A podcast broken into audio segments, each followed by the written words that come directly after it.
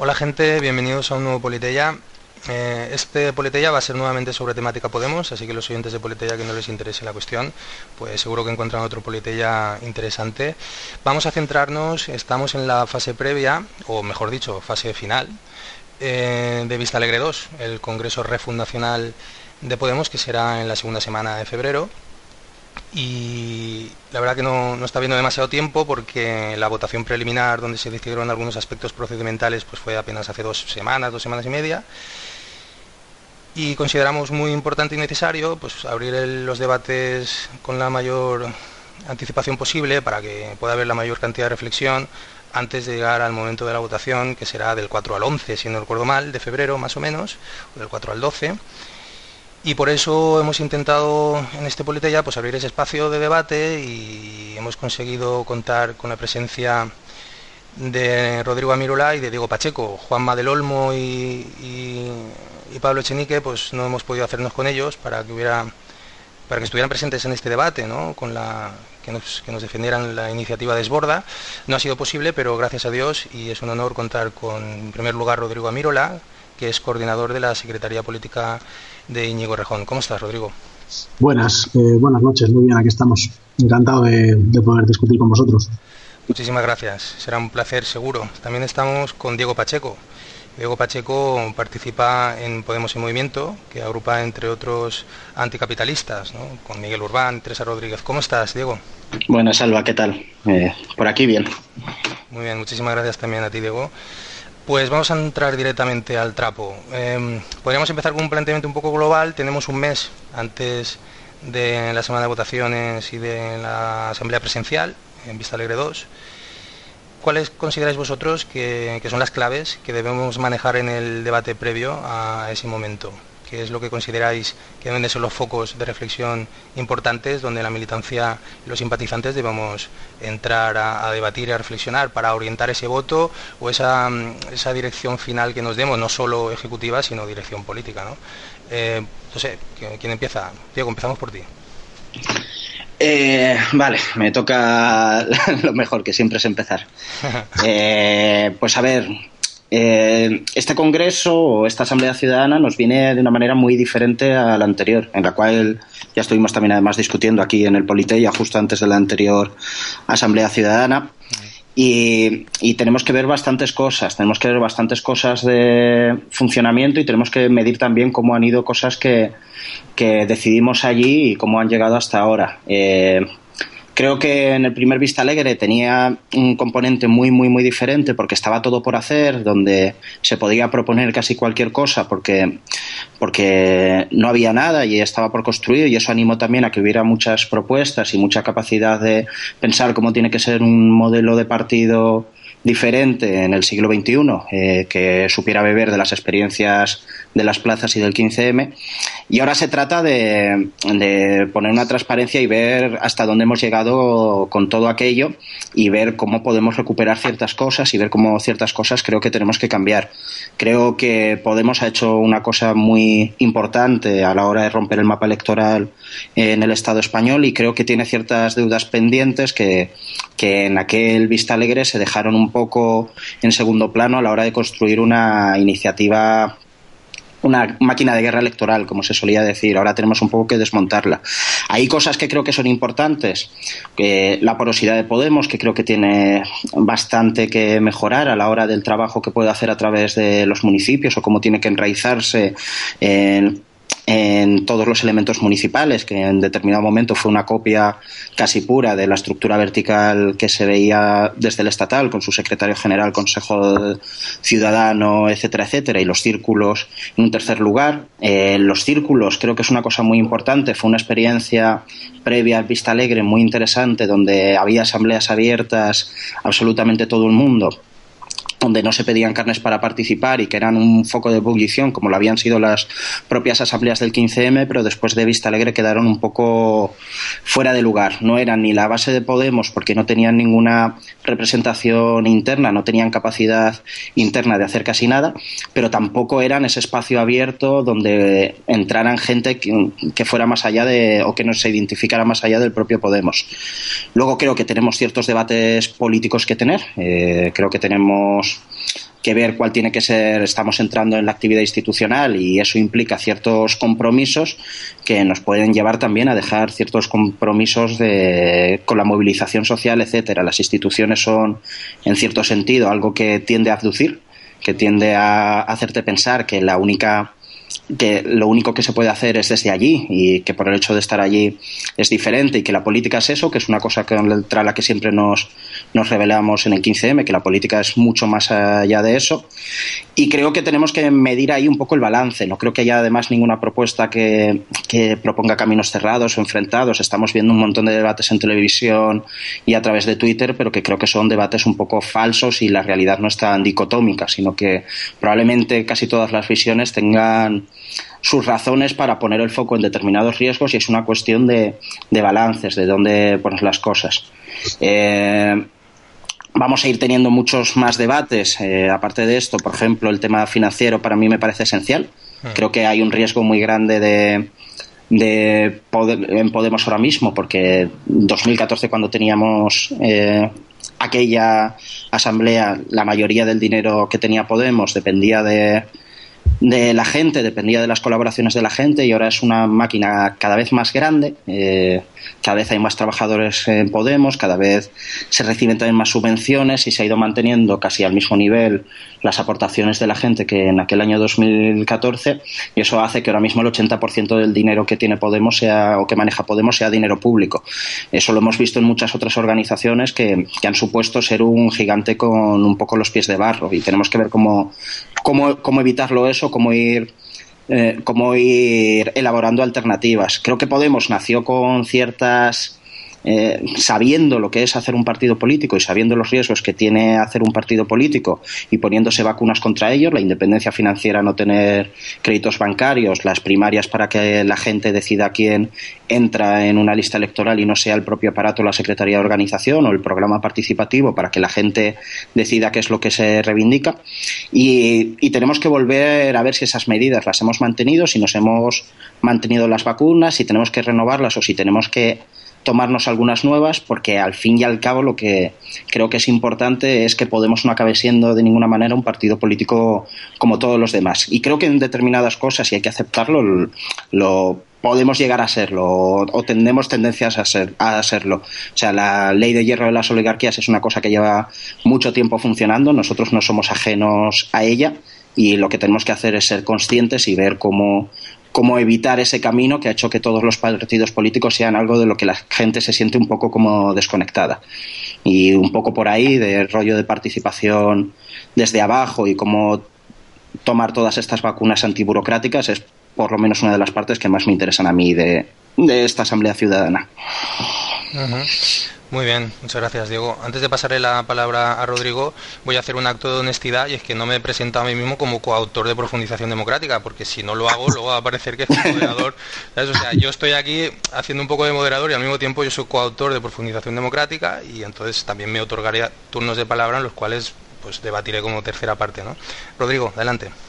Sí, eh, bueno, no sé si me gustaría estar en tu papel de, hombre, pero bueno, em, recogiendo un poco el guante de la pregunta que lanzabais, eh, creo que el, que el enfoque de, de, Diego es el correcto. O sea, que en un momento como en el que estamos, eh, que como apuntabas, no está muy claro si es la fase final del Congreso o la fase previa, porque yo creo que un, un fallo de raíz, que además es una, es una reclamación generalizada en los territorios es que hace falta hace falta más tiempo para, para, discutir y para poder procesar toda la información de los diferentes de los diferentes territorios las diferentes perspectivas y sobre todo teniendo en cuenta que hay que hacer un balance en primer lugar de, del camino que hemos recorrido para llegar hasta aquí ahí seguramente, seguramente aparecerán las primeras diferencias. Yo creo que Podemos, eh, a pesar de a pesar de no haber logrado no haber logrado sus objetivos, em, se puede considerar un éxito. O sea, los, los 5 millones de, de, apoyos a través del voto en las elecciones del 26 de junio em, son una, una, experiencia extraordinaria, que es una, una referencia una referencia a nivel europeo para, para, otras fuerzas para otras fuerzas democráticas y de cambio.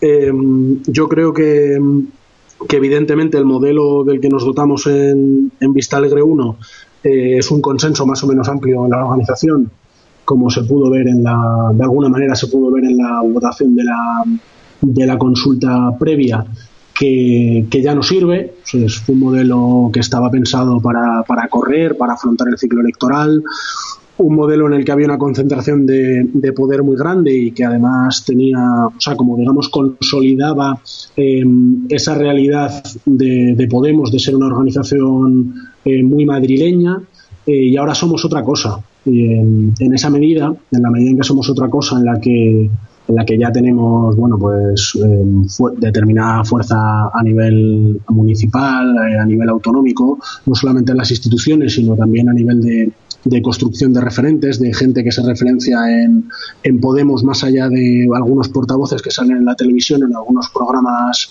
eh, de debate político, pues hace falta dotarse de, de mecanismos para, para resolver los, las diferencias y las contradicciones con métodos democráticos, ¿no? Y ahí nos parece que es fundamental eh, el debate y también el tiempo para poder para poder enfocar los debates de manera correcta. Yo creo que ahí hemos cometido algunos errores en, en los últimos tiempos. Eh, creo que es urgente que, que Podemos salga de, de, la lógica del psicodrama según la cual eh, no estamos hablando de las preocupaciones de, de, los ciudadanos de nuestro país y estamos enredados en cuestiones internas eh, que tienen un dudoso, un dudoso interés en general. Y ahí me parece fundamental, aparte de, de hacer un balance de, qué ha pasado en este tiempo, eh, que tratemos fundamentalmente, yo creo, tres cosas. ¿no? Eh, primero, análisis de, de la coyuntura, en qué momento, en qué momento estamos después de, la investidura de Rajoy con el apoyo del Partido Socialista, eh, cuáles son las tareas que tiene Podemos como organización en qué medida puede contribuir a, otras tareas que a lo mejor no son propiamente moradas, pero que sí que tiene que hacer las fuerzas del cambio democrático en España. Y por último cómo ajustar Podemos para hacer o sea, para hacer esas tareas de la manera más eficaz eh, y para mm, digamos, hacer frente a la, a la, coyuntura en la que nos encontramos. Y bueno, yo creo que eso serían un poco como las cuestiones que sería interesante que podamos empezar a discutir. Muy bien, muchas gracias Rodrigo. Bueno, pues me, me, me, voy a dar el turno de palabra. La idea era que estuviera aquí mi compañero Pablo Olmos, pero al estar enfermo no, no puede estar presente, ¿no? A ver, mmm, por retomar un poco todo lo que habéis comentado, porque hay muchas cosas que ya habéis dicho, entonces, bueno, lo del tiempo estoy absolutamente de acuerdo y además en, profundización democrática nos sorprende tremendamente que, los tiempos incluso sean más acelerados que en el momento de vista Alegre 1, ¿no? La, la, narrativa última que había dentro del partido consensuada era que era tiempo de atarse los cordones, incluso hay una campaña que Chenique va recorriendo los territorios con el título Atarse los cordones, o sea, decir, vamos a tomárnoslo con calma, y sin embargo vas a tener menos tiempo que en Vista Alegre 1 para hacer todo el proceso de refundación interna. Es una cosa que sorprende, sorprende muchísimo. La votación preliminar ya fue hecha toda prisa y corriendo, y, ahora los tiempos para, para Vista Alegre 2 también van a ser mucho, muy rápidos. Además hay un detalle que me parece, a lo mejor hay una explicación que yo todavía no he entendido, pero las votaciones se dan antes del, del, momento presencial, mientras que en Vista Alegre 1 fue momento presencial y luego se abrieron las votaciones, cosa que parece mucho más lógica, ¿no? porque el momento presencial supuestamente sería la culminación de todo un proceso de debate. ¿no? Entonces hay cosas que no, que no se acaban de entender y también parece que parece que, que, el hecho de que se haya estipulado que, que, se vayan a elegir a dos representantes de los círculos de forma presencial allí en Vista Alegre, dos, también parece una forma de que parece que hay un cierto temor a que no se, a que no se llene el mismo aforo que en Vista Alegre 1 y sea una forma de, de tratar de incentivar que, que, de todos los círculos de España vayan allí a votar presencialmente porque si no se votan presencialmente no va a tener capacidad de influencia. ¿no? Me, parece, me parece que que hay muchas cosas que no quedan claras ahí que, habría que explicar muy bien la, razón de por qué se hace eso y no de una forma a lo mejor más tranquila, más pausada y más sensata. Mm, esto incide también en algo que has comentado tú, Rodrigo, es decir, que no, no, no, hay, no hay casi espacio para el debate, pero es que yo aquí haría una crítica, pero que muy, muy cruda. ¿no? Es decir, hay una inercia ya adoptada dentro del partido que los procesos internos se viven en clave de campaña y no en clave interna de debate y está claro que Podemos, y está claro que Podemos no tiene no, no, tiene que ser como los partidos al uso, en eso estoy completamente de acuerdo con, contigo, Diego. Pero, pero, pero a ver, los hay algo que sí que al menos hacen bien los partidos políticos tradicionales y que yo les reconozco, y es que los procesos internos no los airean. Es decir, no, los procesos internos de los partidos políticos no los airean abiertamente en los medios de comunicación haciendo campañas de, enclave interna, pero en un espacio externo. Bueno, tú entra, entra en el país y verás las grabaciones en audio de, del, del Comité Federal del Partido Socialista, que es el máximo órgano de dirección, y se están grabando unos a otros y filtrándolo a la prensa. O sea, airear, airean. Pero eso, ha pasado, pero, eso ha pasado, eso ha pasado aquí al final, ¿no? Cuando, cuando echaron a Pedro. Lleva, no, no, lleva bastante tiempo que, que en casi todos los comités federales, por lo menos durante el último año, los puedes oír casi en directo las intervenciones de uno y de otro por, porque hay alguien filtrándolos a la prensa.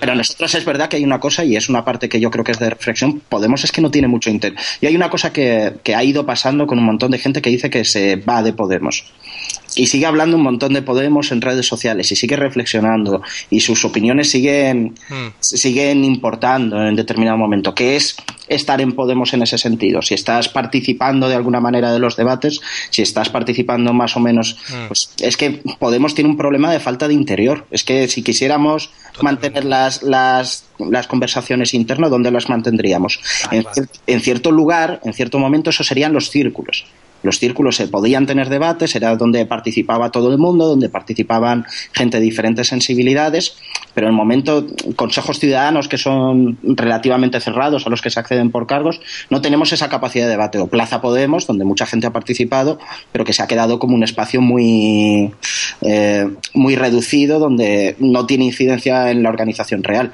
Mm. Entonces, al final se tienen las conversaciones a través de medios de comunicación y tiene una parte positiva y una parte negativa eso. Tiene una parte positiva de que haces partícipe a toda la gente, lo único que cuando los debates los estás teniendo de mala forma, los estás teniendo sobre cosas que la gente no entiende y sublimando otros conflictos que hay de otra manera, eh, la gente piensa que estás loco. Y, eso está pasando. Pero, pero, digo, déjame, déjame acabar.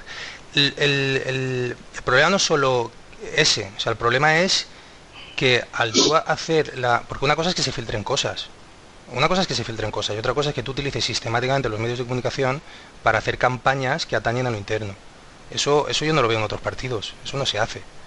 Porque una cosa es una cosa otra cosa es otra cosa. O sea, en estricto rigor es cierto que a lo mejor los procesos internos del resto de partidos no se quedan ahí en un hermetismo absoluto, eso es cierto, pero lo que también es cierto es que sus componentes, o sea, sus integrantes, no utilizan los medios de comunicación para hacer campaña de forma deliberada en clave interna. Y eso en Podemos se hace. Yo entiendo que eso es una, una inercia, una inercia viciosa, para mí me parece muy destructiva, heredada de a lo mejor una coyuntura inicial en la cual para instaurar el modelo CQP hacía falta pasar por encima de lo que en aquel momento la lógica CQP entendía como el enemigo interno, que era izquierda anticapitalista y su defensa de todo el poder a los círculos, ¿no? que parece un poco la reformulación aquella de todo el poder a los soviets. Porque yo recuerdo todavía alguna foto de Miguel Urbán con, plan meme, ¿no? con Miguel Urbán con una afirmación ahí de todo el poder a los círculos. Era un poco a lo mejor la lógica que CQP trataba en aquel momento de, anular, precisamente para construir esa maquinaria de guerra electoral. El cierre del partido en Vista Alegre 1 tuvo un talante smithiano, en el sentido de que se fue un cierre en términos de enemigo interno, donde el enemigo interno era izquierda anticapitalista, y con ese cierre smithiano nos arramblaron a muchísimos que, que izquierda anticapitalista, yo en aquel momento solo tenía un amigo que, era del Facebook, ni, siquiera lo había conocido nunca en persona, es decir, yo izquierda anticapitalista yo no teníamos absolutamente ninguna relación, y como yo me pongo como un ejemplo ilustrativo, muchísima otra gente que se articuló alrededor de su mando Podemos sin tener nada que ver con izquierda anticapitalista. Eh, la lógica de campaña te permite pasar por encima de un enemigo interno, eh, te permite también eh, echar mano de toda esa estructura novedosa de que no hay militantes, sino que son inscritos, entonces tú tienes unos 400.000 inscritos cuya única relación con Podemos es a través de los medios de comunicación y habéis inscrito en una página web de forma ultra sencilla y rápida, con lo cual eso genera todo ya una, digamos, una, una, estructura que te condiciona. Si yo estoy analizando también el por qué eso ha pasado. Y claro, la parte positiva es la de que tú eh, ilusionas mucho y integras muchísima gente y muchísima atención mediática. Eso, antes lo comentábamos offline, Rodrigo y yo, a lo mejor tiene una parte buena, que hablen tanto de ti, que estés siempre presente. Entonces, bueno, eso hay que valorarlo también. Pero la parte negativa, que creo que en algún momento tendremos que desprendernos de eso, es, como tú bien decías, Diego, habilitar espacios internos de deliberación que no tienen por qué ser ni siquiera los círculos y no tienen por qué ser ni siquiera los consejos ciudadanos tiene que ser simplemente que las secretarias de organización desarrollen mm, programas, o sea, que programen unas actividades de, lugares de debate y de encuentro. O sea, el, atarse los cordones no puede ser que llegue Chini que se suba a un escenario y suelta su rollo. O sea, los atarse los cordones tendría que ser un encuentro de debate abierto donde la gente contraponga ideas y tú eso lo puedes eh, lo puedes pautar ahora en un mes tú podrías decir bueno cada semana va a haber en todas las moradas de toda España y, si no hay moradas se busca un lugar mm, donde vayan representantes de mm, de propuestas que ya han sido definidas o no, y que cada uno a lo mejor lo articule como quiera, etcétera, etcétera. Y hacer una, una programación potente de esa deliberación. Eso no se ha hecho hasta el momento, porque en lugar de debates, como digo, lo que se hacen son campañas. Me parece extremadamente nocivo para, la marcha del partido. Y para acabar mi intervención, voy a intentar ser muy sintético, antes de pasarle nuevamente... El, bueno, empezaremos con... Volveremos contigo, Rodrigo, porque antes digo, se ha agarrado ahí un poco un turno de palabra. Em, lo del balance CQP. Es cierto que tenemos un éxito relativo. Es decir, si CQP, la maquinaria de guerra electoral, nos hubiera hecho asaltar la Moncloa, ahora mismo yo creo que hubiéramos sacado por la puerta grande a hombros con las dos orejas y el rabo eh, a, a, Íñigo Rejón, a Pablo Iglesias y a todos los que armaron aquello, ¿no? Incluido a Sergio Pascual y a cualquier otra personalidad que formara parte de la leyenda negra de CQP. El caso es que efectivamente tenemos un éxito relativo, hay que valorarlo también, esto es cierto. El problema es que aquí nunca podemos hacer un contrafáctico, es decir, nunca podemos decir, bueno, es que si se hubiera aplicado profundización democrática o sumando Podemos, entonces hubiéramos asaltado la Moncloa. Pues estrictamente no tengo ni puñetera idea. Es decir, efectivamente yo no puedo hacer ese argumento, ¿no? Eh, tampoco puedo hacer el argumento de que con CQP se hubiera podido hacer mejor o que con CQP se hubiera... Es decir, a a posteriori es muy difícil demostrar absolutamente nada. Entonces me parece muy sensato y muy sano decir, bueno, hay que valorar lo que hemos conseguido, que es importante, y a partir de ahí vamos a ver cómo vamos hacia, adelante. Ahora bien, eh, lo que sí que a mí me parece muy importante es eliminar esa lógica del enemigo interno que FQP instauró.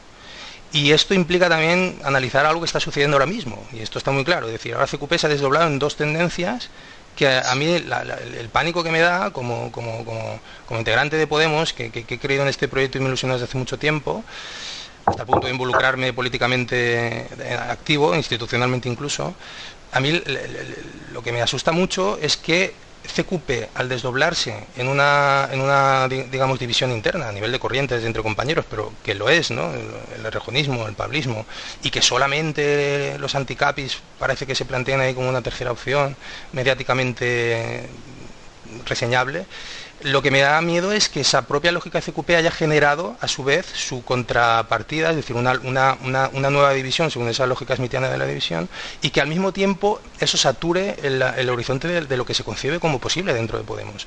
Eso a mí me asusta profundamente. Es decir, o instauramos unas bases organizativas eh, y éticas y de relacionarnos entre nosotros donde se acabó la confrontación y que pasamos a una lógica más cooperativa, donde ya no estamos hablando de...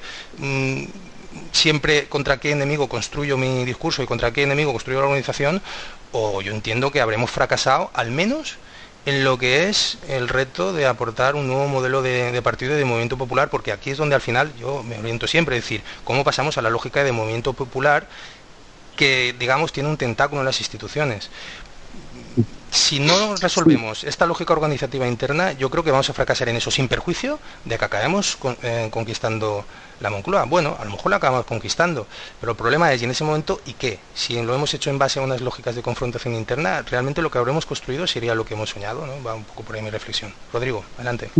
Sí, eh, bueno, yo habéis comentado muchas cosas. Eh, creo que hay un, uno de los, bueno, es una pena que no esté que no esté Pablo Echenique para explicarnos algunas cuestiones respecto, por ejemplo, a la elección de, los representantes de los círculos en, ahí presencialmente. Bueno, yo no sé si acabo de compartir esa decisión. En todo caso, me parece me parece relevante la, una de las razones eh, que se se utilizó públicamente para, para, justificar las fechas y era contraponer el modelo de, Podemos al, modelo del Partido Popular. Eh, este, o sea, el, Partido Popular no tiene, no tiene ningún, ningún debate prácticamente que al menos conocido, ni, ni, roces en redes sociales ni en televisión, hmm. probablemente es porque no tienen gran, grandes cosas que discutir. Eso yo no sé si es bueno o malo. O sea, no creo que sea porque tienen espacios internos mm, que funcionen por lógicas de cooperación. Y ahí sí que creo que es cierto que hay una parte de, lo que sucede en Podemos y que mucha gente ha vivido con resignación y le ha generado desafección la, el tema de las pugnas en medios, en redes, etcétera, que tiene que ver con, con esa, con una de, las partes innovadoras del, del modelo de partido que trajo Podemos, que tiene que ver con que no haya, bueno, que no decidiese, digamos, la militancia, una parte que tuviera, una parte de, la sociedad que tuviera derechos derechos políticos especiales en, el, en, la organización por bueno pagar una determinada cuota o tener un carnet, sino que decidieran una, una masa de inscritos que tienen una relación pues claramente líquida líquida con Podemos, ¿no?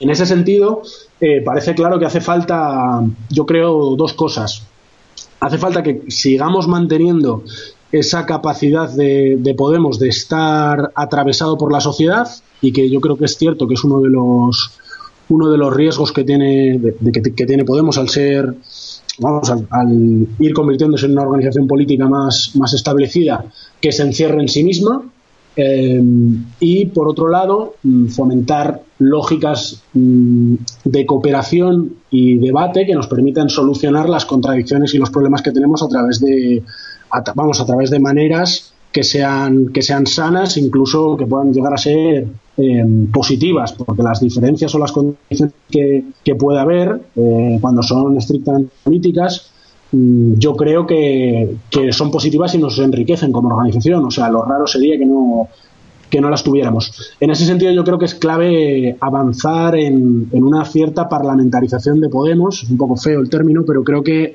en la medida que en Vista Alegre 1 hubo una excesiva concentración del poder en la figura del secretario general y en, y en lo que se llamó bueno el Consejo de Coordinación, ¿no? que es una, una especie de, equipo del secretario general o de gabinete, eh, yo creo que es necesario que las distintas sensibilidades eh, que hay en Podemos, pero no solo, porque como digo, creo que es muy importante seguir atravesados por la sociedad y las sensibilidades en Podemos no tienen necesariamente que estar atravesadas por la misma. Creo que las sensibilidades tienen que encontrar maneras mm, de canalizar sus posiciones políticas y sus debates de tal modo que sea eh, más productivo y más razonable el intercambio de, propuestas y de argumentos, etcétera.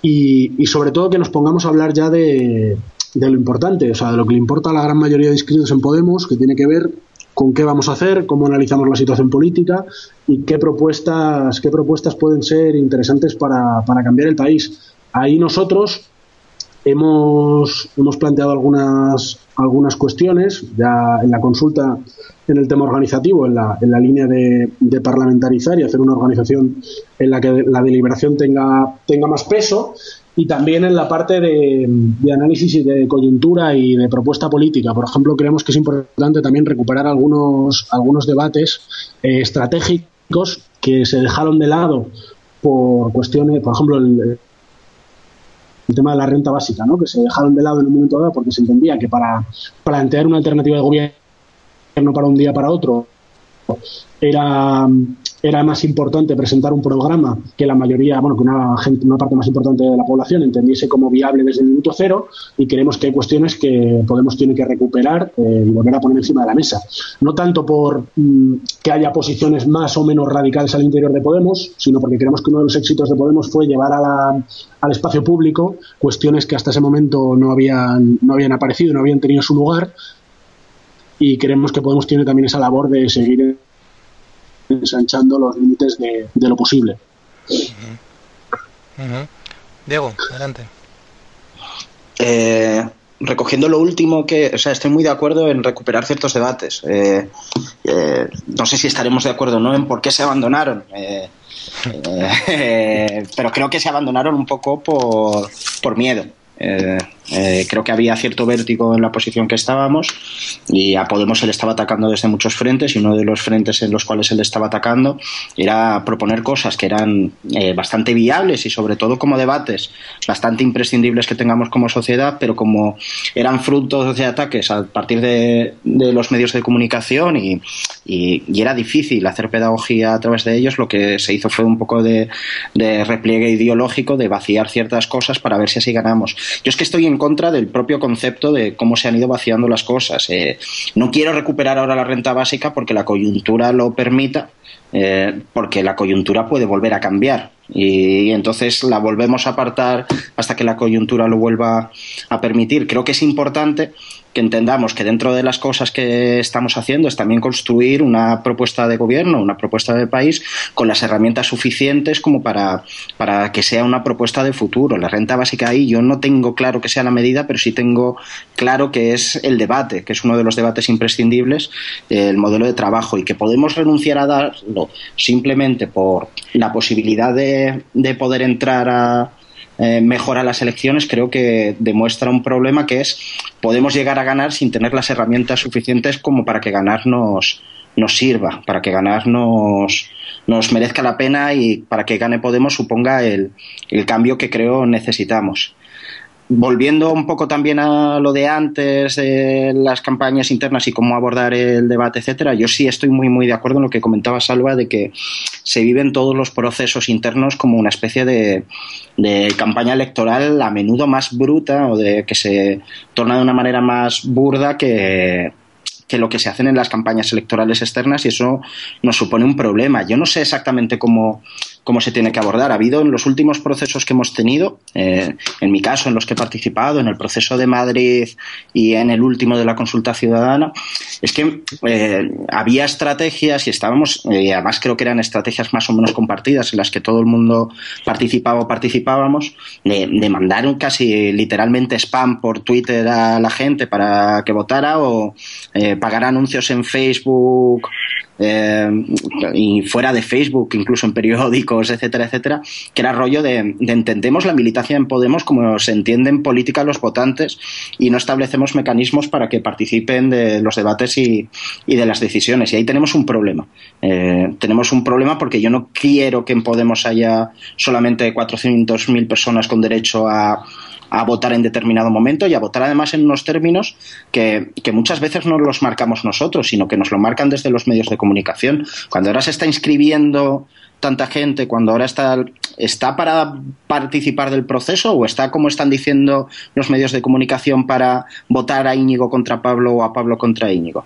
Tenemos que tener mecanismos internos de participación, tenemos que preocuparnos mucho más de ser pedagógicos, de ir a los círculos, de que haya un debate más entendido desde abajo arriba que de arriba abajo. Y, y en eso creo que nos tenemos que plantear ahora.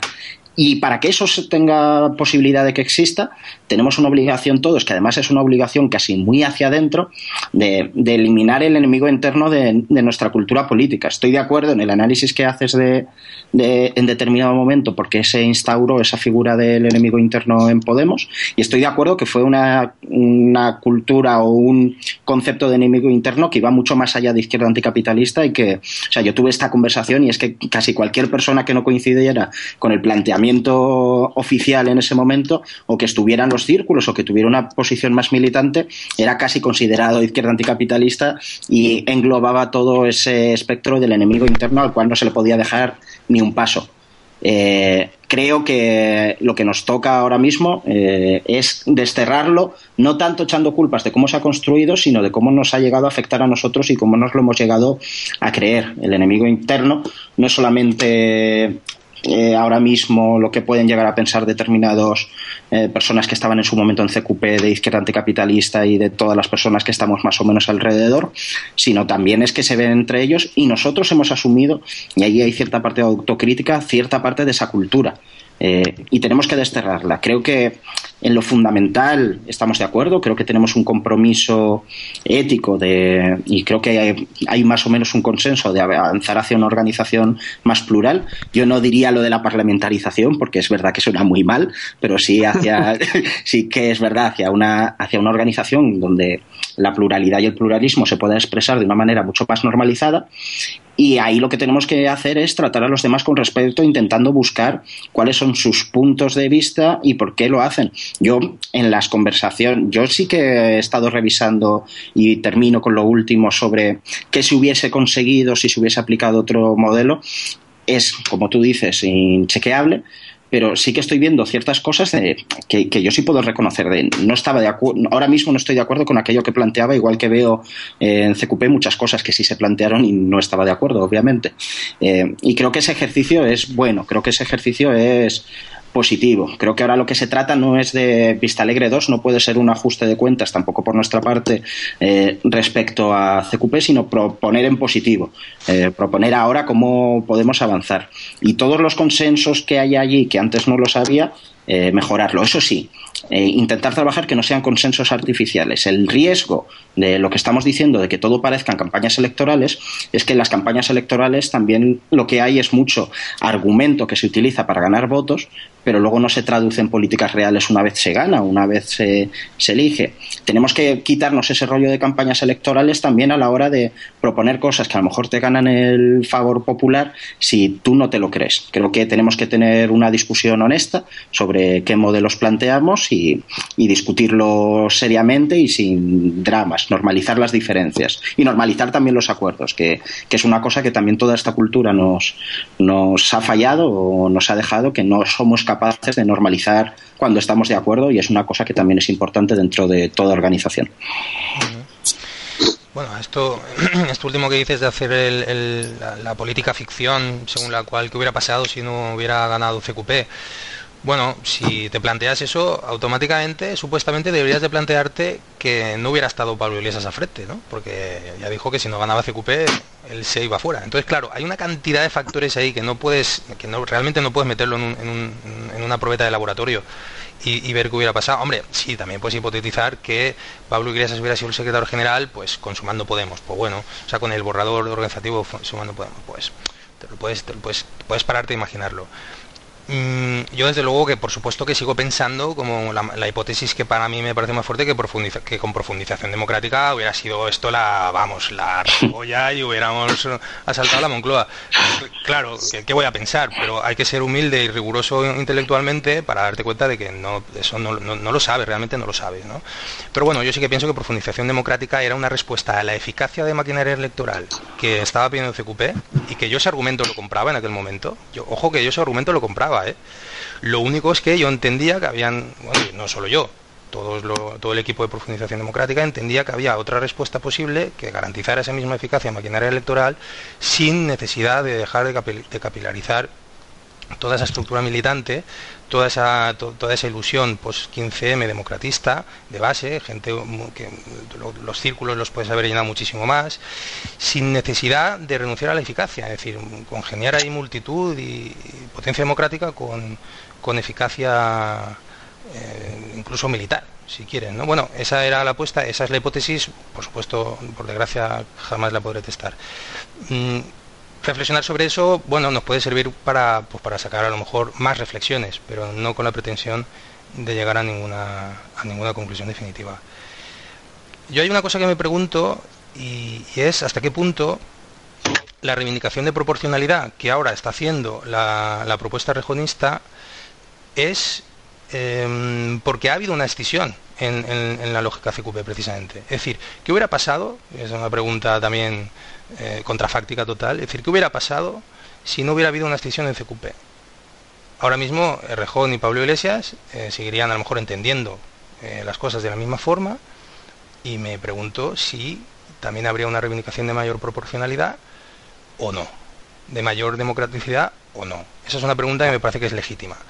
Yo mismo me voy a dar un, un contraargumento, y porque alguien podría pensar que es hipócrita. O sea, decir que ahora el rejonismo cuando viene pidiendo más proporcionalidad más apertura democrática, abandonar la maquinaria de guerra electoral, podría ser meramente, meramente oportunista por el hecho de que eh, el regionismo, pues digamos que pierde posiciones en el control del aparato del partido frente a un pablismo que pues quiere acaparar ese aparato que se construyó sobre el regionismo mientras Pablo Iglesias estaba en, en Bruselas.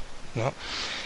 Mm, se puede hipotetizar eso, pero hay que, ser, hay que ser honestos y recordar, porque yo esto lo recuerdo perfectamente, una conferencia en verano del 2015 donde Íñigo Rejón ya decía, la maquinaria de guerra electoral va a tener que mutar a movimiento popular. Y esto lo decía en 2015, verano 2015, que yo recuerde, quizás se puede datar de antes. Y esto hay que reconocerlo, es decir, esto es una evidencia. Mm, yo me creo, yo me creo perfectamente que en el planteamiento de Íñigo Rejón en su cabeza estuviera efectivamente esa mutación. Ahora, a futuro, ¿no? Es decir, después de, haber hecho los asaltos electorales o los intentos de asaltos a la Moncloa. Ahora bien, aquí el problema que tenemos, el gran reto que tenemos que asumir es hasta qué punto nos hemos metido en una dinámica de la cual a lo mejor jamás vamos a ser capaces de salir. O al menos no completamente. Bueno, digo como riesgo, ojalá podamos salir completamente. Yo estoy en eso, ¿no? Supongo que muchos estamos en eso. El riesgo que tenemos es el de haber entrado en, órbita de, un agujero negro del cual a lo mejor no vamos a tener la capacidad de salir de su, de su inercia, ¿no?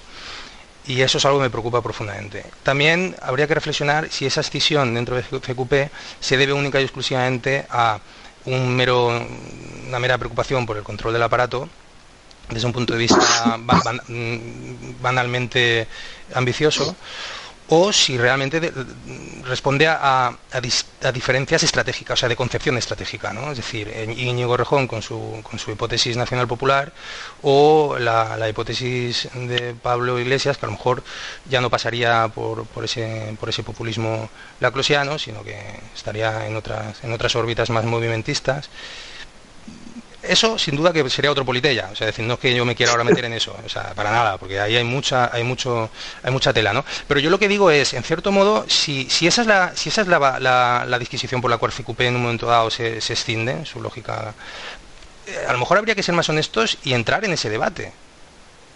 No sé si me explico. Claro, el problema está en que a lo mejor no tenemos un contexto para hacer ese debate honesto porque tenemos 400.000 inscritos, de los cuales cuántos están capacitados. Ya no capacitados, porque ojo, no estoy, sino cuánta gente tiene ni las ganas ni el tiempo ni de dedicarse a ese debate. ¿no? a lo mejor estamos hablando de 3.000 personas.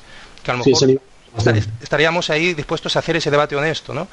Quizá, claro, como estás en esas circunstancias, no puedes pararte a eso. Tienes que hacer campaña, entonces tienes que lanzar unos mensajes emocionales y emotivos. Y ahí haces campaña y de repente, eh, pues compañeros, nos somos tratados como es tratado el PP cuando se hace campaña electoral. Y eso nos sorprende a muchos, porque de repente estamos tratados como por compañeros nuestros como si fuéramos el Partido Popular, es decir, un enemigo. Entonces, no, no puede ser que estés aplicando conmigo los mismos métodos de campaña. Bueno, ya lo he dicho antes, ¿no? Estas inercias. Yo creo que tendríamos que esforzarnos por ser más honestos en los debates que realmente se están, están en juego. Porque si ese es el debate que está en juego, yo quiero que se debata eso, no otras disquisiciones mucho más banales. ¿no?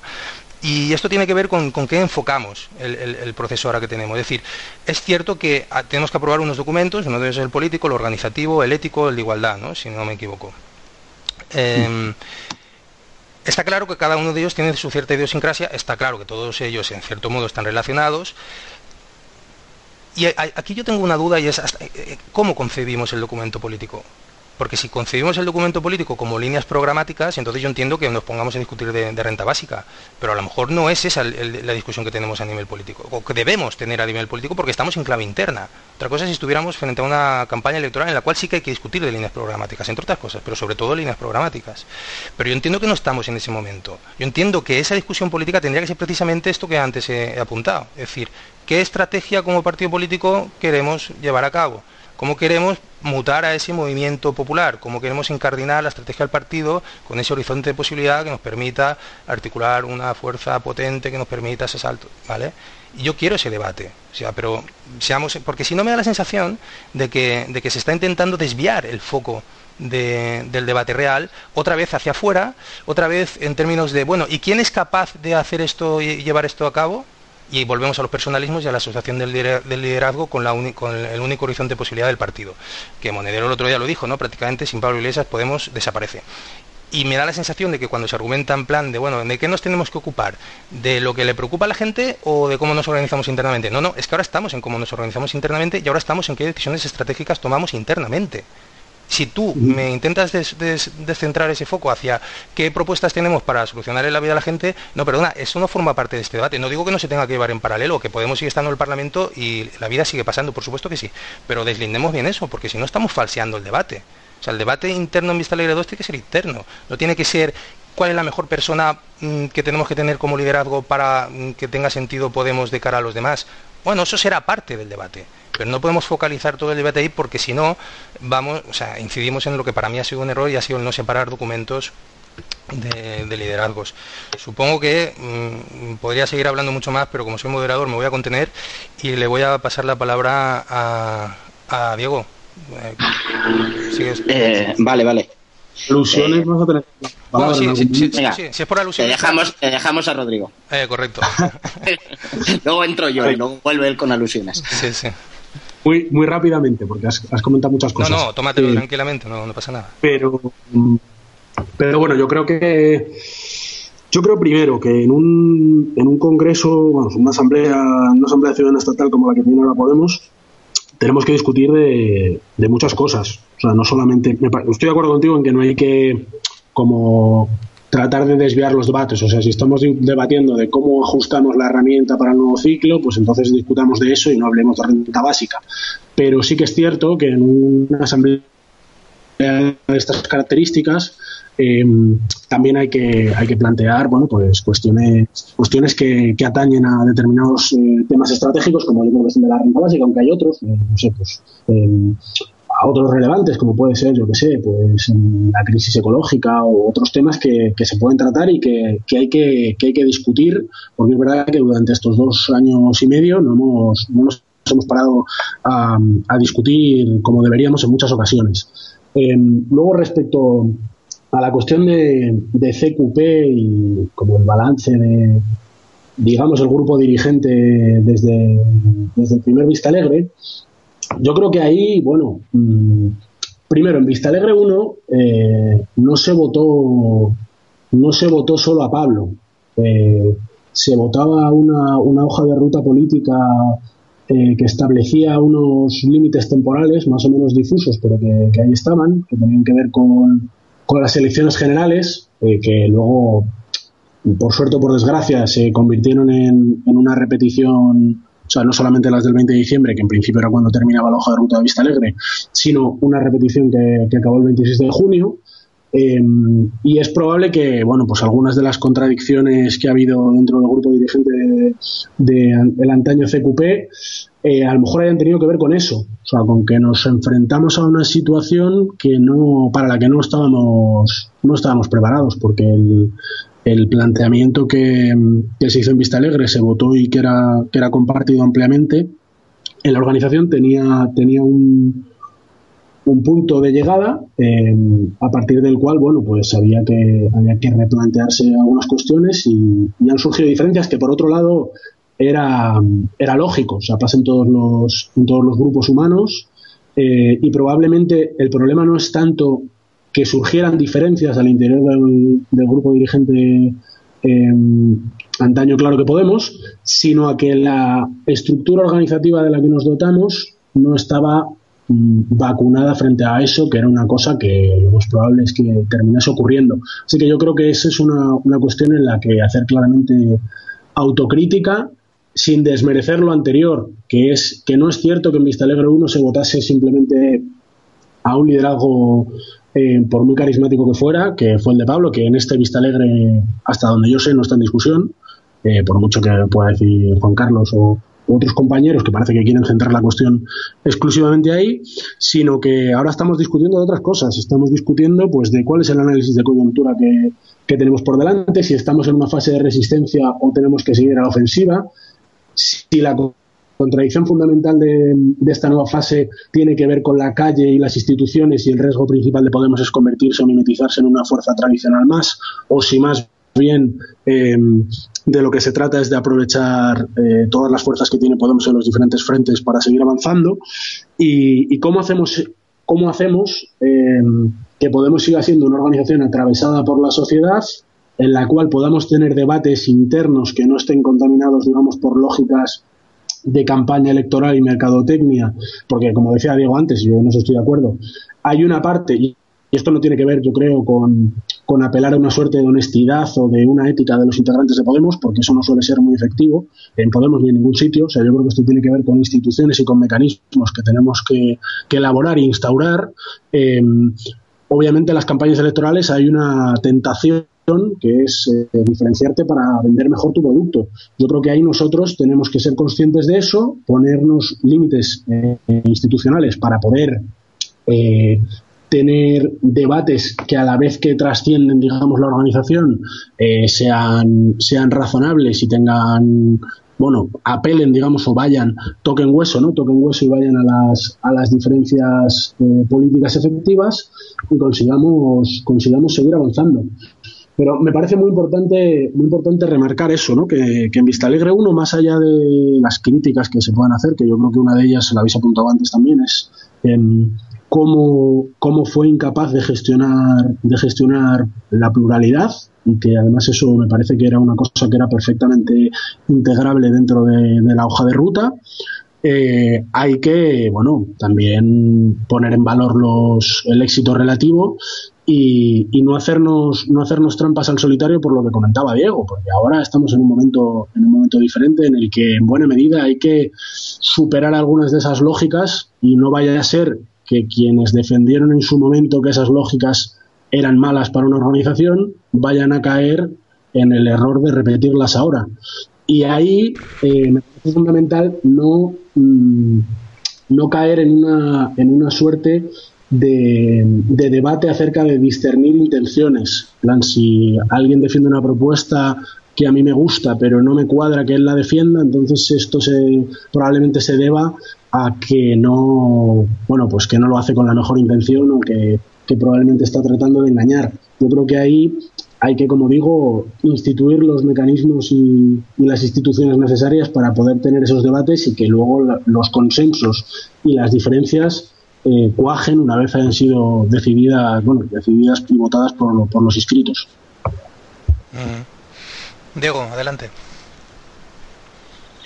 Eh, vale, eh, empiezo por lo último que comentaste tú, Salve, lo primero que ha comentado Rodrigo, que estoy más o menos de, acu de acuerdo con Rodrigo. Yo no creo que hablar de proyecto político sea desviar el debate. Eh, creo que en una organización como Podemos, eh, bastante de la capacidad de marcar prioridades tiene que ver con estas asambleas ciudadanas y tiene bastante que ver con, con el Consejo Ciudadano, la Secretaría General o lo que haya y las líneas políticas que se marquen.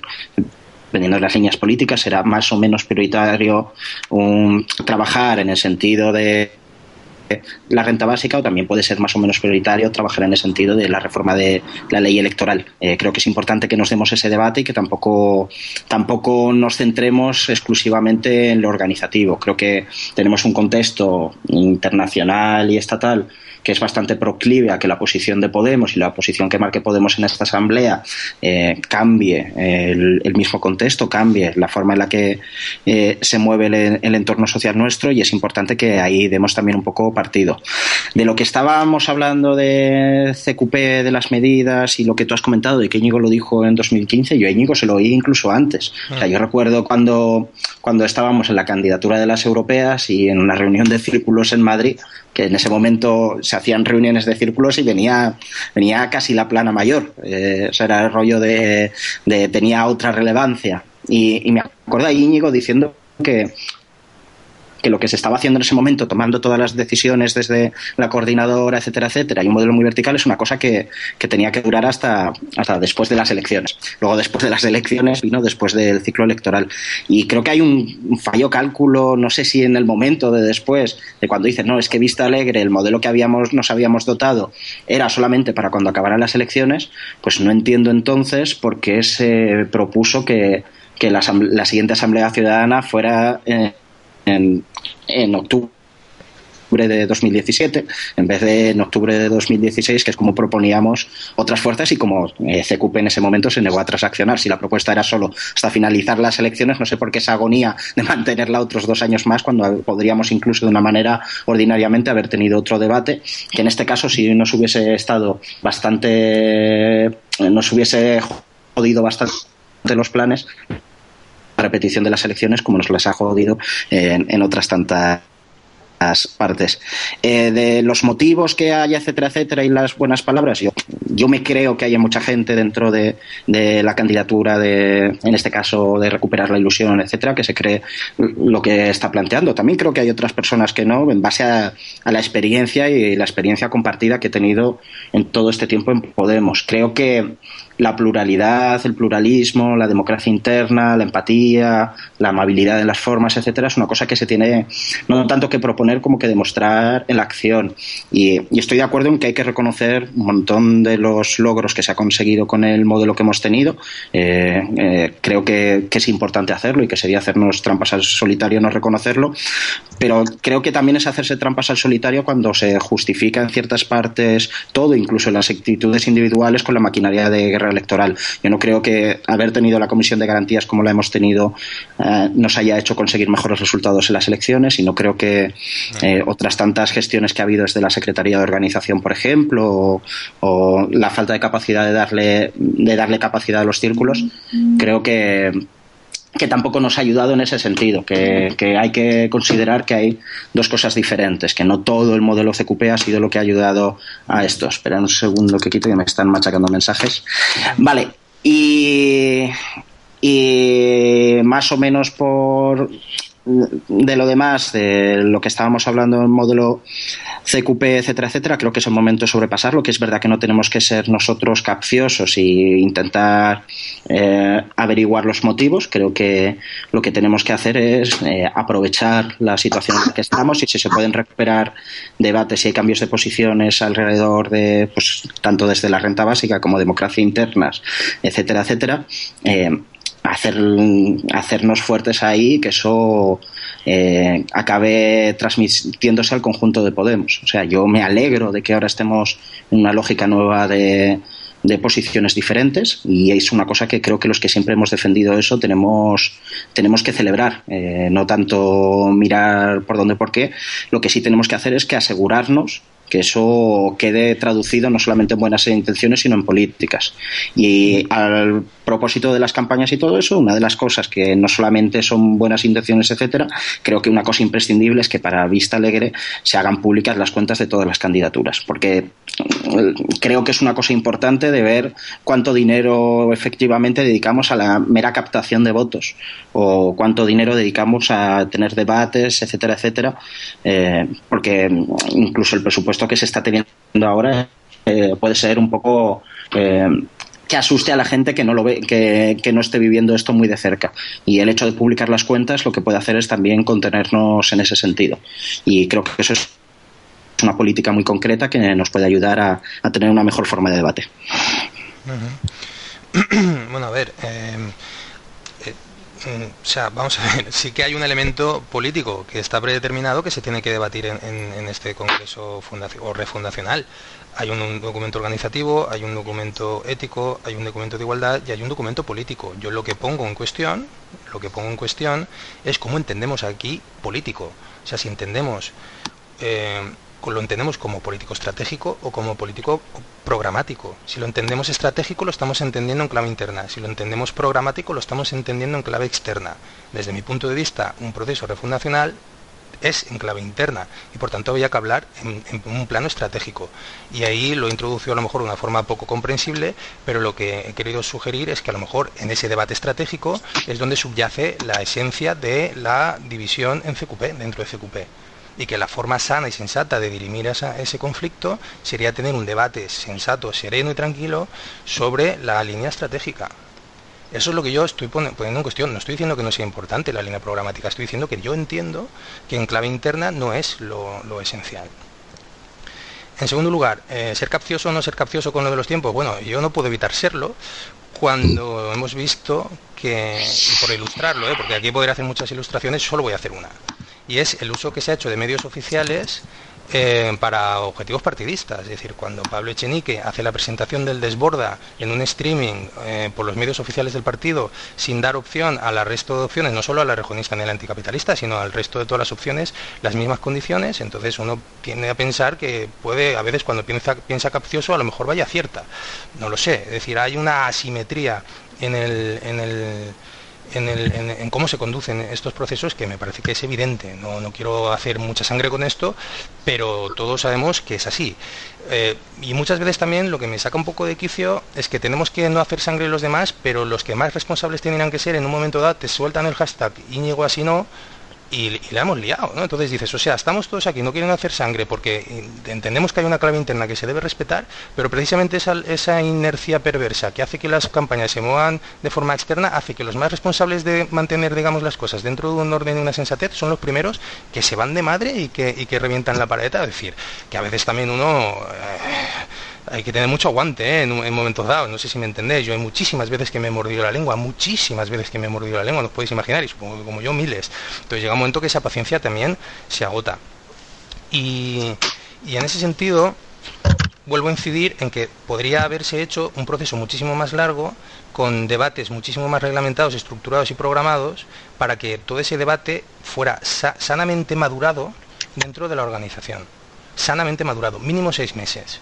Y yo ahí de verdad que mm, no puedo evitar decirlo, porque si no lo digo, reviento, y es que, mm, al menos sobre el papel, y digo sobre el papel porque lo leí sobre un papel, que además a lo mejor tampoco es que sea muy fiable, el mundo, pero una noticia del mundo donde decía que básicamente sacaba la, la, evidencia que eso es así, de que el Consejo Ciudadano tiene una mayoría rejonista y sin embargo ese, Consejo Ciudadano podría haber vetado el instaurar las fechas de, celebración del Congreso eh, en paralelo al del Partido Popular en la segunda semana de febrero. Se podría haber hecho y si no se hace, uno se pone capcioso y dice, ¿por qué?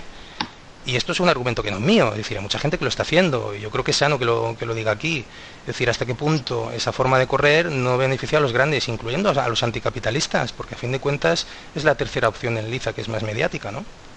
Entonces, los procesos largos, meditados y serenos, pues yo entiendo que favorecen la pluralidad y sobre todo la integración, que esto es lo más importante, y aquí es donde yo voy. Después de seis meses debatiendo, segurísimo, pero segurísimo que el borrador, que todavía no ha presentado ni Rejón ni Pablo Iglesias, sería distinto, segurísimo.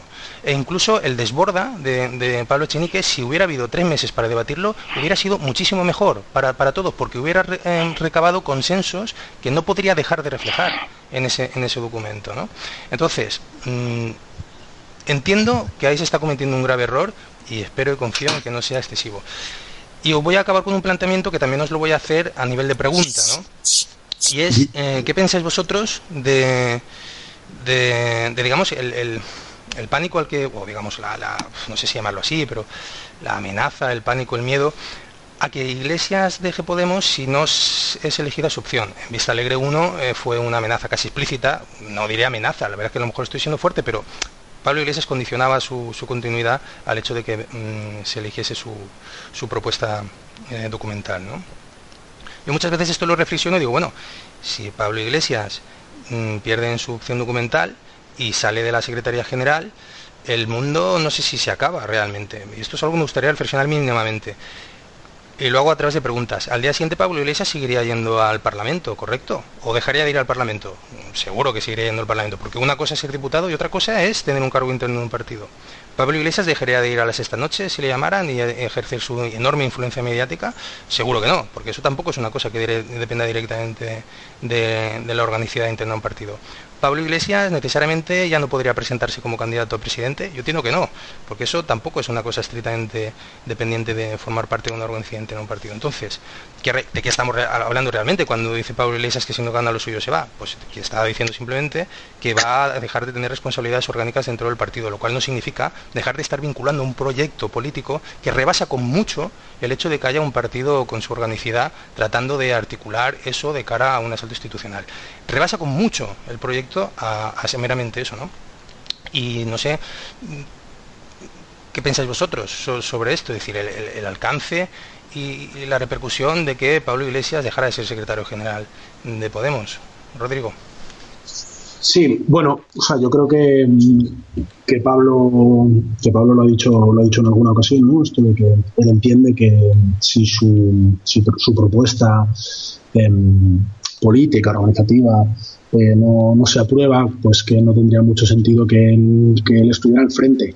Eh, yo la respeto, aunque no comparto esa opinión, porque creo que en, una asamblea como la que tiene Podemos ahora, eh, de entrada mm, tiendo a pensar que después de, de, los debates, como decías tú antes, después de los debates, después de un tiempo de de argumentos y de ideas pueden salir propuestas propuestas mejores y que por lo tanto una propuesta porque esté defendida por una persona al comienzo, no tiene por qué tener un pedigrí especial que sea la mejor.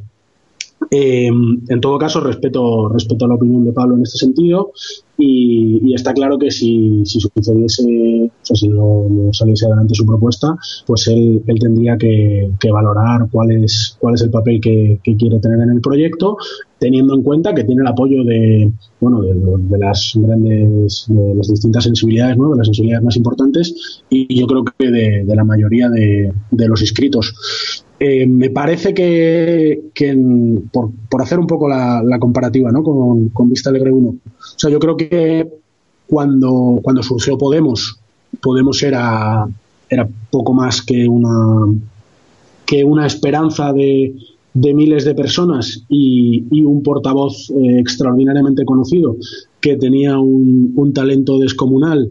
Eh, desarmando a, tertulianos en las distintas cadenas de, televisión del país y que Podemos ya no es eso. Eh, en esa medida creo que también es distinto eh, la, necesidad eh, la necesidad digamos tan acuciante de un, de un liderazgo carismático carismático perdón extremadamente extremadamente sólido o yo creo que, Pablo sin duda es el, mejor secretario general que puede tener que puede tener Podemos eh, pero también creo que hace falta que avancemos sin duda hacia una organización más, eh, más coral y la que la pluralidad sea más, sea más vista, sea, haya más referencias en todos los niveles de, del país eh, de Podemos y, que la gente no tenga necesariamente que referenciarse en Pablo para, para confiar en este proyecto político.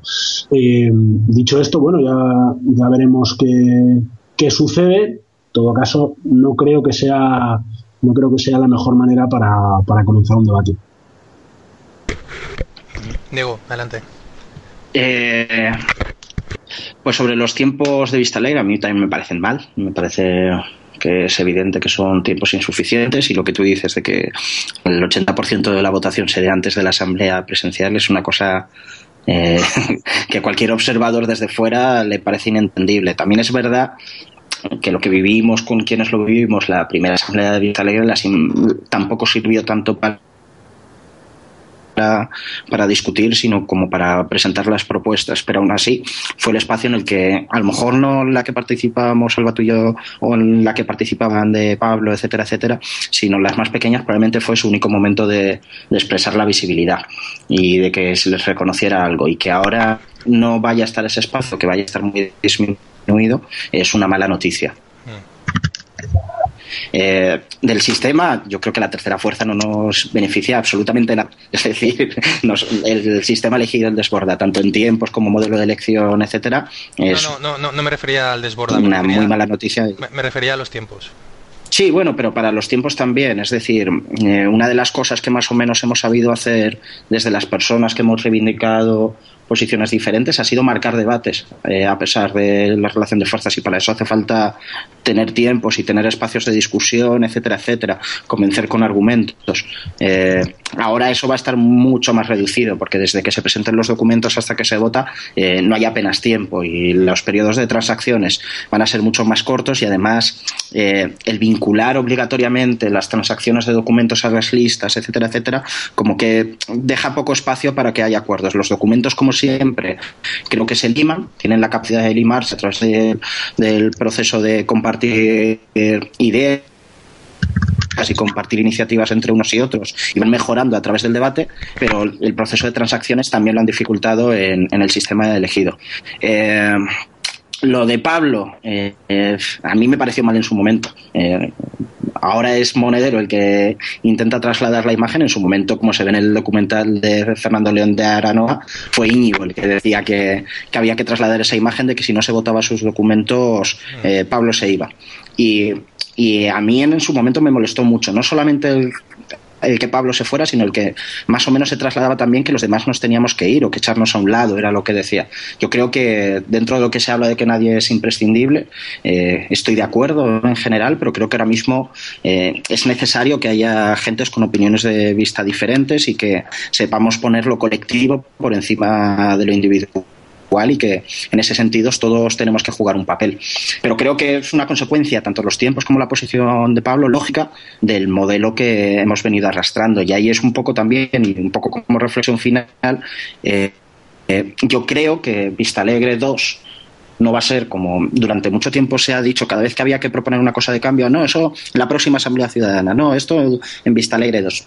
Eh, yo creo que Vista Alegre 2 no va a ser la panacea de cambio a un, a un movimiento popular a, una maquinaria de guerra electoral desarmada que, que algunos que y que durante mucho tiempo se ha planteado, pero sí puede suponer el principio para hacerlo. Creo que mayor, la mayor herencia que nos queda a vista Alegre 1 no es un procedimiento, sino es una cultura política. Y, y creo, creo que tenemos que hacer a través del debate y a través de las normas es darnos la, la herramienta para desmontarla.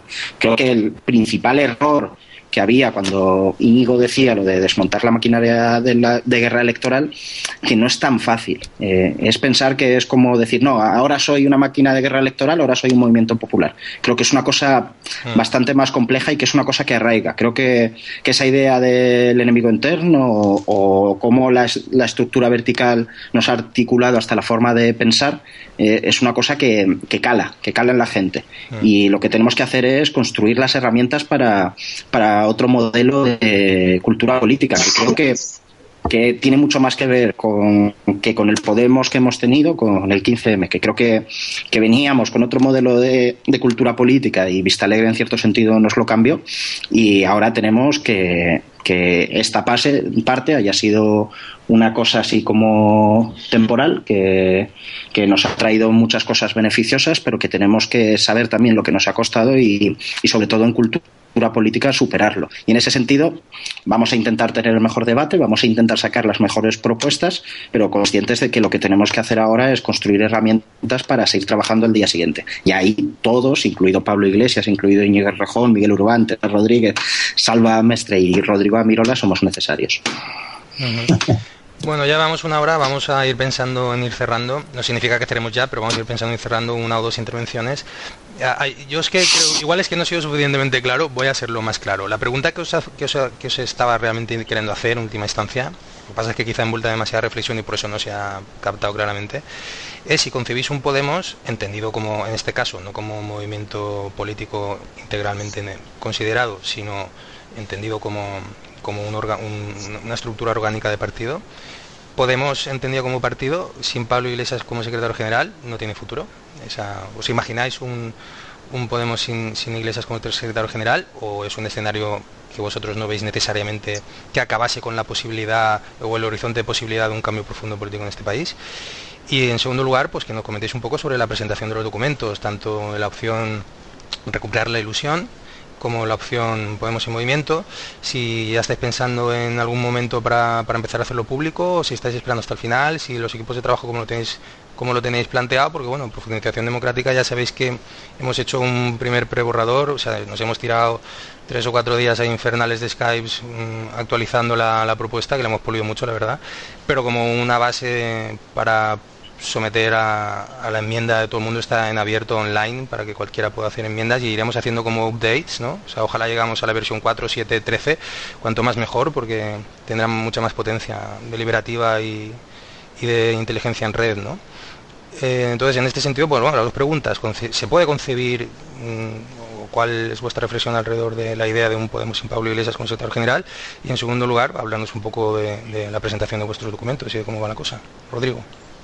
Bueno, yo pensaba que había sido bastante, bastante claro antes, pero bueno, eh, por, por, perfilar un poco la respuesta con el matiz que me introducías en la pregunta, o sea, yo creo que, que Pablo que Pablo es el, mejor el mejor secretario general que puede tener Podemos, que eso, o sea, que hay una o sea, que hay una característica ¿no? que, que dicen los, eh, los politólogos, que a veces dicen cosas interesantes, que tienen los partidos políticos, que es que son capaces de superar la existencia de un liderazgo carismático que los que los da, los da pie, digamos, los, impulsa en un primer momento, eh, que es muy difícil saber cuál es el momento en el que una formación política llega a ese punto, pero que en cualquier caso, obviamente, que una formación política joven como Podemos madure, significa que, que nadie es absolutamente imprescindible. Mm, obviamente, como decía Diego, todos somos necesarios,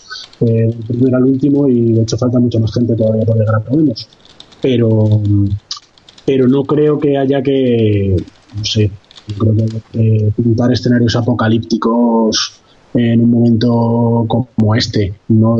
como el que planteaba, como el que planteaba Monedero en las palabras que, apuntabas antes. Eh, y en todo caso, eh, esos son los, estamos en, tenemos, digamos, los ritmos propios de una organización política que tiene apenas dos años y medio. Eh, y por eso, por eso decía antes que había que avanzar en, la desconcentración de poder y en que, que la cosa estuviera más repartida y hubiera, hubiera una multiplicación de los referentes. Entonces, bueno, es una, pregunta un poco, un poco compleja de responder, pero en todo caso tiene que ver con los tiempos y es evidente que Podemos en este tiempo ha madurado y que seguramente todavía le quede, le quede por madurar. Ah. Eh, y luego, respecto a la cuestión de los documentos, eh, eh, la verdad es que me ha gustado cómo lo habéis hecho, vosotros, en plan presentando un borrador y, aceptando, y aceptando como sugerencias, modificaciones, etcétera, a partir de, publicarlo. Eh, nosotros estamos haciendo un poco el proceso inverso. Eh, dado que no hay excesivo tiempo, estamos intentando recopilar propuestas, sugerencias, ideas de, de los territorios y ir limándolo para, para tener un, documento en, las próximas semanas. Em, y bueno, yo creo que hay algunas cosas que más o menos que más o menos son amplias, ampliamente compartidas por, por la organización y que van a estar y que hay que ver cómo, cómo se acaban de perfilar, ¿no? Pero yo creo que, por ejemplo, la cuestión de la restricción de cargos es obvio que hay que obvio que hay que plantearla y tomársela en serio. Mm. Eh, la cuestión de, que decía antes de parlamentarización, que básicamente me refiero que haya espacios, que haya espacios de dirección en los cuales eh, se pueda discutir las cuestiones estratégicas y no haya tanto peso de la figura del secretario general y del Consejo de Coordinación. Eh, que haya una, una actualización, esto lo, lo he hablado alguna vez con, con Diego, la cuestión de, de las iniciativas y de la participación telemática en Podemos, que yo creo que fue que es, lo que, la que se recogía en los estatutos de Vista Alegre 1, era, era bastante innovadora, pero hay que actualizarla y tomárnosla en serio, con procedimientos y cauces claros, eh, información para los inscritos y que puedan ser, que puedan ser efectivas yo creo que todas esas cuestiones estarán y bueno, que seguro que hay, hay posibilidades de, transaccionar con otras, con otras propuestas y de, y de incorporar y de incorporar nuevas ideas que vayan, vayan surgiendo durante el proceso. Diego. Eh, de lo de Pablo, pues sí, claro que, que veo que tanto que se puede como que es necesario en determinado momento pensar un Podemos sin Pablo. De hecho, tenemos la limitación de mandatos ahí y cada vez se va acercando más. Y espero que nadie proponga en este vista alegre ni, ni revisar esas vacunas que ya nos habíamos puesto de limitación de mandatos, limitación de sueldos, etcétera, etcétera. Creo que, que Pablo ha sido una parte fundamental. Creo que Pablo es una parte fundamental. Eh, creo que sería un error eh, dejar de contar con gente como Pablo, dejar de contar con gente como Íñigo, etcétera, etcétera pero tenemos que asumir que podemos todos, el colectivo tiene que estar por encima de nosotros en todo momento y yo creo que eso es una cosa eh, que hay que reivindicar a las claras. Eh, si Pablo en determinado momento lo deja por cualquier motivo, Podemos tiene que estar preparado eh, para hacerlo y yo creo que Podemos estar más preparado que hace dos años y probablemente esté menos preparado que dentro de un año, pero creo que todos los esfuerzos tienen que ir hacia eso. Eh, del tema de los documentos, ¿nosotros cómo lo vamos a plantear? Nosotros estamos preparando los borradores, eh, los presentaremos, imagino que la semana que viene. No sé si nos dará tiempo, porque como sabéis los plazos son bastante justos y hay mucho que pensar y discutir y nos nuestra idea es hacer encuentros territoriales, eh, poner una plataforma online para que también, al estilo de lo que habéis hecho vosotros, la gente pueda hacer sus apartaciones, pero también plataformas online en los diferentes territorios. Decidiremos al final creo absolutamente todo en los territorios. No tendremos algo como, como un encuentro estatal eh, por una cuestión práctica de no se puede juntar toda gente en un encuentro estatal, pero por una cuestión también de que el proceso sea más parecido a lo que proponemos, que vaya en el sentido de la deslocalización, de la descentralización, incluso desde la desmadrelinización de Podemos, que creo que es, que es una cosa importante que, hay que tener ahí. De los temas que vamos a tratar, eh, más o menos lo que se ha expuesto, eh, para destacar alguno así importante, yo creo que, que a nivel de finanzas, lo que he dicho, es un, un reto difícil y uno de los retos más importantes que puede tener ahora mismo Podemos y creo que ahí todas las todas las eh, diferentes documentos deberían tener posiciones porque el hecho de que cada vez sea un, modelo económico mucho más grande y mucho más dependiente del dinero público eh, genera incongruencias con lo que nos habíamos dicho siempre de depender de la gente y nos generan problemas prácticos para depender de los resultados electorales. Es algo, quizá corremos el riesgo de parecernos, como se dice mucho, de reconstruir Izquierda Unida 2.0 en, en el modelo económico mucho más que en las propuestas políticas y es algo que creo que tenemos que evitar. Y luego, eh, una de las cosas que a mí más me preocupa es la participación en los municipios. Yo creo que me preocupaba ya en el primero esta ley y, es una cosa que eh, ese modelo de, estructura vertical de secretario general, Consejo Ciudadano y los círculos apartados eh, se llevara tan al, al absurdo como que hubiera pueblos donde hubiera secretarios generales con dos votos o, otro. Eh, creo que, es un modelo que tenemos que replantearnos y que tenemos que empezar a ensayar portavocías corales y quitarle poder a los secretarios generales, además del secretario general estatal. Creo que, a nivel de secretarios generales municipales y autonómicos también tenemos que repartir mucho poder. Eh, creo que hay que distribuir y que en ese sentido un poco es eh, perder el vértigo y perder, perderle miedo a la gente, recuperar un poco también el papel de los círculos dentro de la organización. Creo que es una cosa básica que, vuelvan a tener cierto papel, que vuelvan a sentirse imprescindibles como hasta ahora creo que no lo han sentido con eh, diferentes aplicaciones que se han hecho en diferentes comunidades autónomas que han tenido resultados diferentes en la participación de los círculos. Pero me parece que es una de las herramientas más bonitas y, más imprescindibles de Podemos, porque al final la mayoría de la gente que participa en Podemos o que se siente de Podemos, al final donde más gente hay participando no son un consejo ciudadano ni a través de una secretaría general, sino, sino a través de un círculo, a través de, un círculo de barrio, un círculo local un círculo sectorial. Eh, creo que es algo que tenemos que cuidar como no hemos cuidado hasta ahora. Y, en la propuesta pues van a ir medidas en todos esos sentidos. Muy bien. A ver, em, sobre el tema sobre el tema de, concebir Podemos sin iglesias, evidentemente, yo creo que estamos todos de acuerdo en que, en que iglesias siempre estarán Podemos, ¿no? Porque, efectivamente, como tú bien dices, en un momento dado, si hay limitación de mandatos, pues iglesias en un momento dado se dejará de ser secretario general, pero eso no significa que deje, o sea, que salga de Podemos o que deje de formar parte de un movimiento de transformación que se que se quiere, que se pretende profundo eh, en este país, ¿no? Para abrir un futuro distinto. Mm, entonces yo a eso no le tendría miedo. Yo esa pregunta más que nada lo pongo para, para, reflexionar si el voto debe ser dado en clave personalista o no, ¿no? Yo entiendo que no. Y no es que yo eh, piense que Pablo Iglesias no deba seguir como secretario general, no es así. Lo único que digo es si es la clave en la que debe reflexionarse o no, ¿no? Yo entiendo que no, porque Iglesias, como antes he comentado, seguiría yendo al Parlamento, seguiría teniendo una presencia mediática potente y seguiría siendo un valor eh, enormemente importante. Mm, en segundo lugar, sobre el tema de los documentos. Eh, qué bien, o sea que, vamos, me parece fantástico que, lo estéis intentando reticular em, territorialmente. Claro, vosotros ahí echáis manos de los recursos que tenéis y efectivamente contáis con esos recursos para hacerlo y me parece fantásticamente buena la idea de, hacerlo así. ¿no? Nosotros trabajamos online porque venimos de esa de esa, de esa práctica, digamos, militante pues 15M de trabajar en redes, ¿no? Sobre todo Víctor García pues estuvo muy involucrado en Democracia Real ya, que funcionaban eh, por comandos autónomos ¿no? Eh, que se coordinaban así. Entonces, mm, está fantástico, ¿eh? me parece muy bien que lo hagáis así. Seguro que la, idea es a ver si podemos generar el máximo debate posible, acumular la máxima inteligencia posible con todas las iniciativas que estemos trabajando en propuestas, para, como he comentado antes, llegar a consensos, pues eso, que al final los documentos que tengamos se diferencien lo mínimo posible, no porque me guste la uniformidad, sino porque hayamos podido generar a través de esos debates consensos potentes, ¿no? Y entonces yo entiendo que cuanto más sea así, mejor será será para todos. Nosotros, por decirlo muy sucintamente, proponemos la posibilidad también de una puerta vacía coral, en función de un porcentaje de apoyos, o sea, de un porcentaje mínimo de apoyos, y con, y con eso sí, con un portavoz primero principal que ejercería de, cabeza de, un equipo ejecutivo.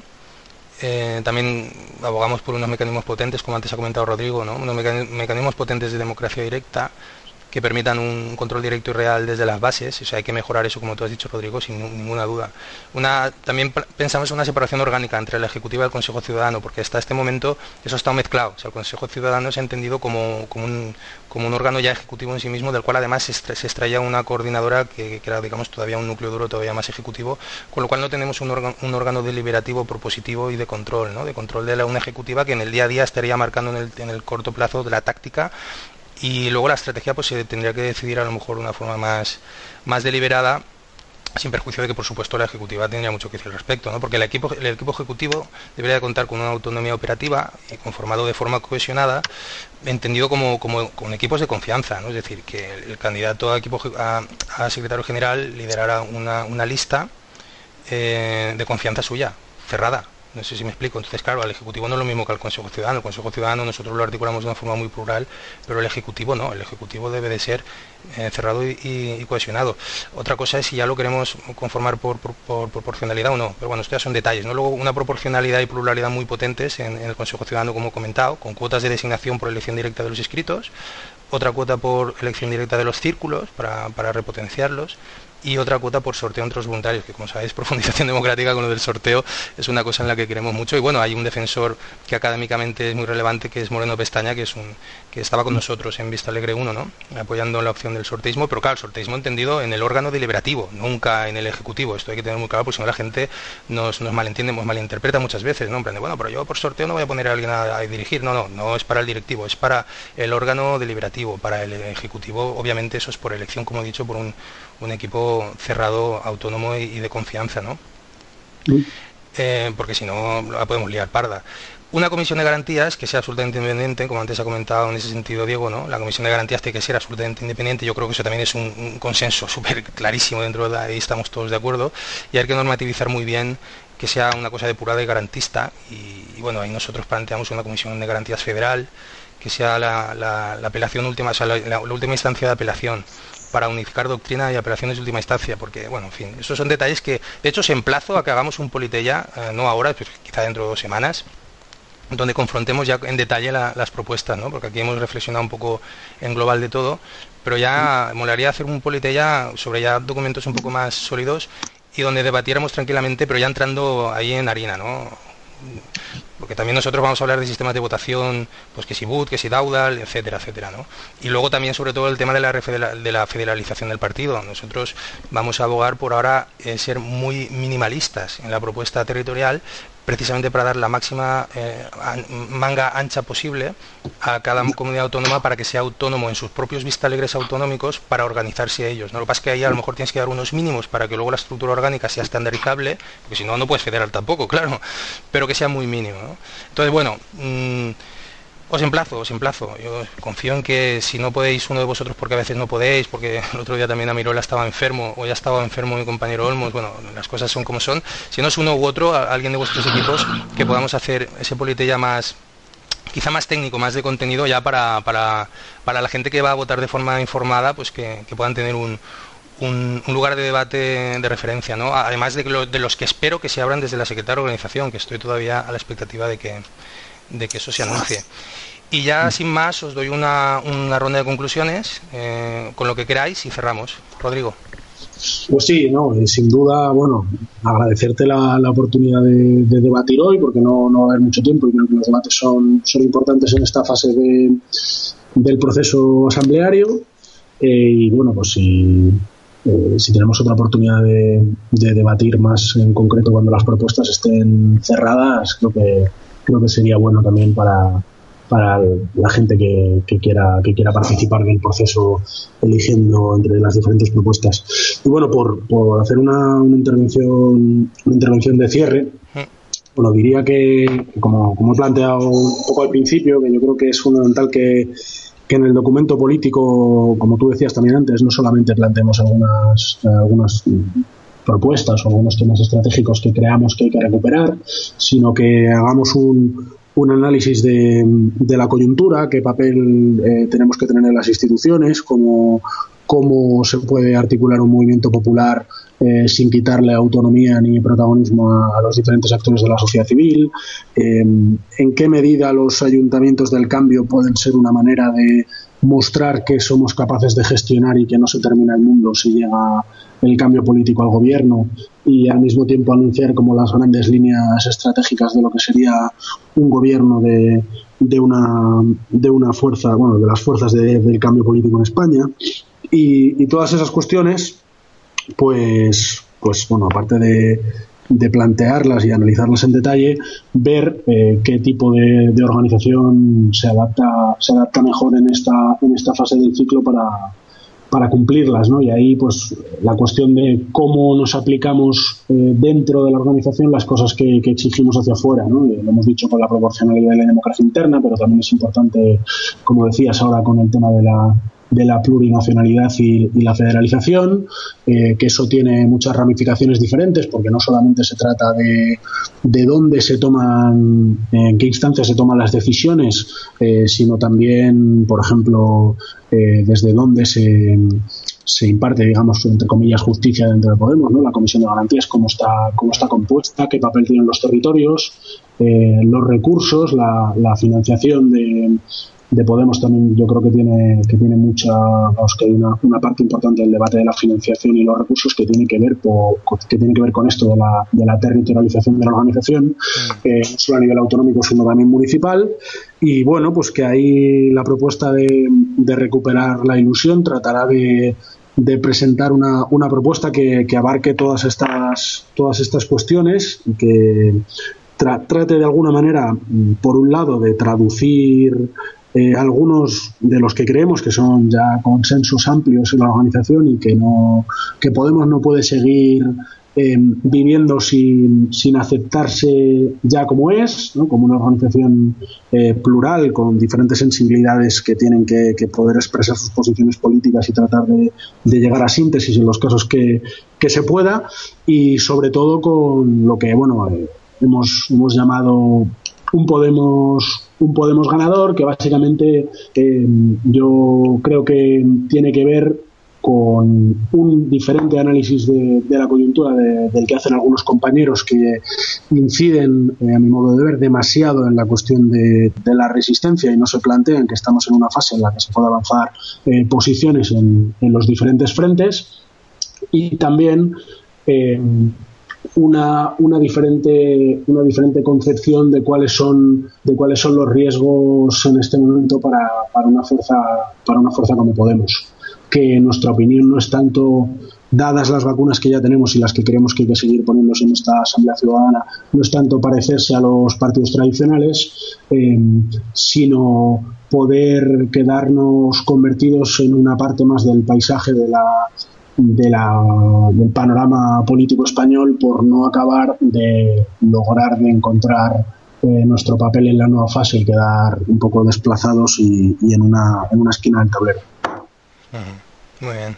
Diego, adelante, tu conclusión.